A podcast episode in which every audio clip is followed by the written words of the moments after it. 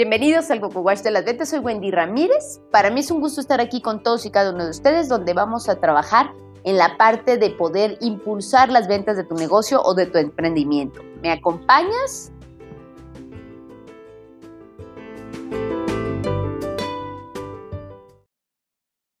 Ya sé, ya sé, ya sé, ya sé. Les pido de antemano una disculpa a nombre de todas las Wendys del mundo.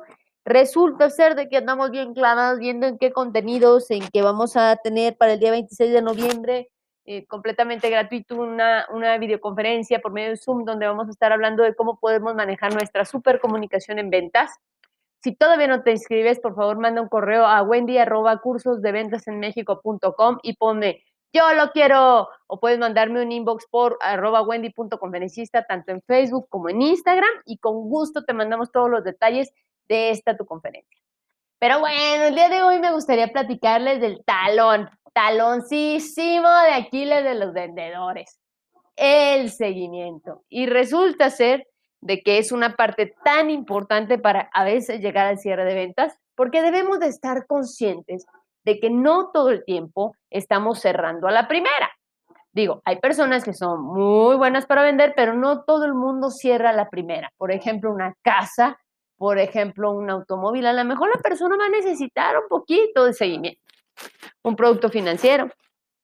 Y aquí es donde viene el meollo del asunto, porque ¿cómo le hacemos los vendedores para dar un seguimiento adecuado?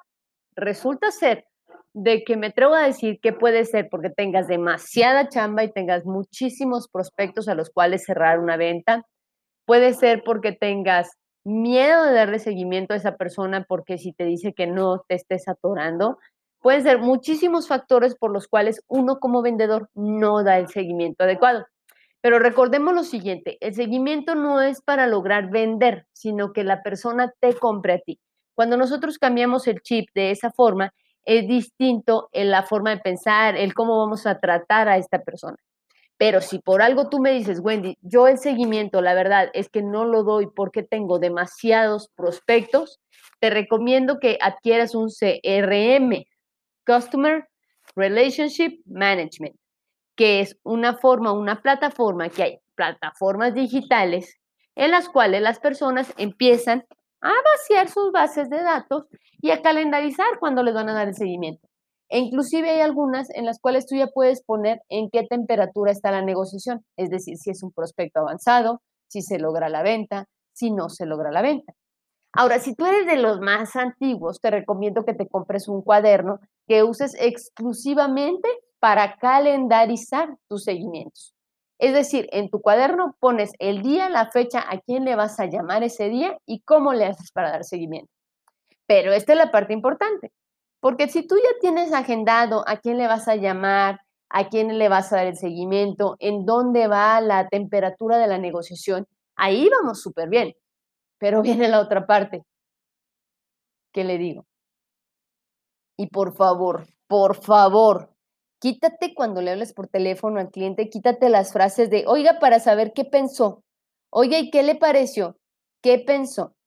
Si te puedo sugerir algo que a mí me enseñó un gran maestro que Dios ahora tiene en el cielo, fue, cuando tú vayas a dar seguimiento a la gente, lo primero que le tienes que preguntar es, para dar seguimiento a la propuesta que hemos visto, ¿qué día tiene oportunidad de que nos podamos ver? ¿Día fulano o día perengano?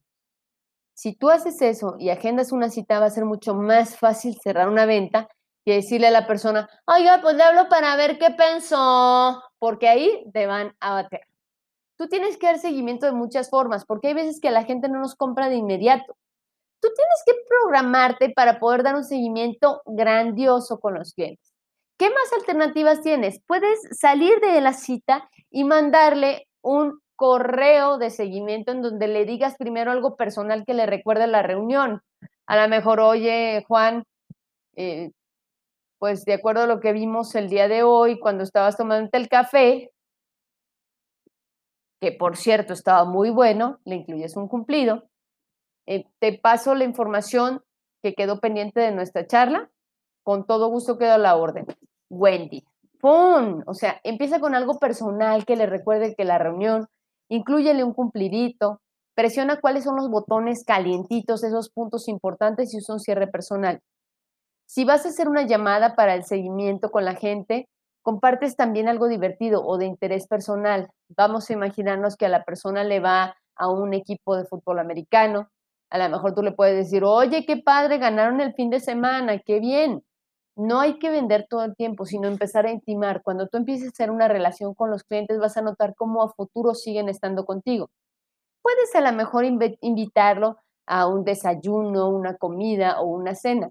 Si tú quieres intimar más con la persona, te recomiendo la cena. En ese momento es donde tú vas a hacer mucho más rapport con ellos que si los invitas a un desayuno o una comida. Puedes mandarle una carta después de la comida de, oye, me la pasé padrísimo, ojalá todos mis clientes fueran como tú. La verdad es que me la pasé súper bien. Estaba intrigado acerca de lo que vimos en la reunión, así que hicimos una, una investigación muy exhaustiva, pero te voy a hacer llegar los resultados. Tú puedes empezar a ofrecer cosas que le apoyen al negocio, ofrecerle más ayuda, puedes invitarlos a tu casa si es que tienes la confianza. Pero el chiste de esto es que tú empieces a hacer muchísimo, muchísimo más que normalmente olvidarte de darle una llamada telefónica. Porque te voy a decir una cosa, para obtener un cliente nuevo te va a costar 20 veces más que si tú le das seguimiento a ese que ya tienes. Soy Wendy Ramírez, para mí fue un gusto. Este fue un episodio rapidín, pero bueno, aquí estamos. No se olviden de compartir el Coco Wash de las ventas. Estoy muy contenta, ya van 900, no es cierto, 1417 personas que están escuchando este podcast. De verdad, gracias, gracias por todos los que lo están compartiendo. Es un gusto estar con todos y cada uno de ustedes. Les mando un abrazo, pórtense mal, nieguenlo todo y nos vemos en la próxima. Y aún hay más.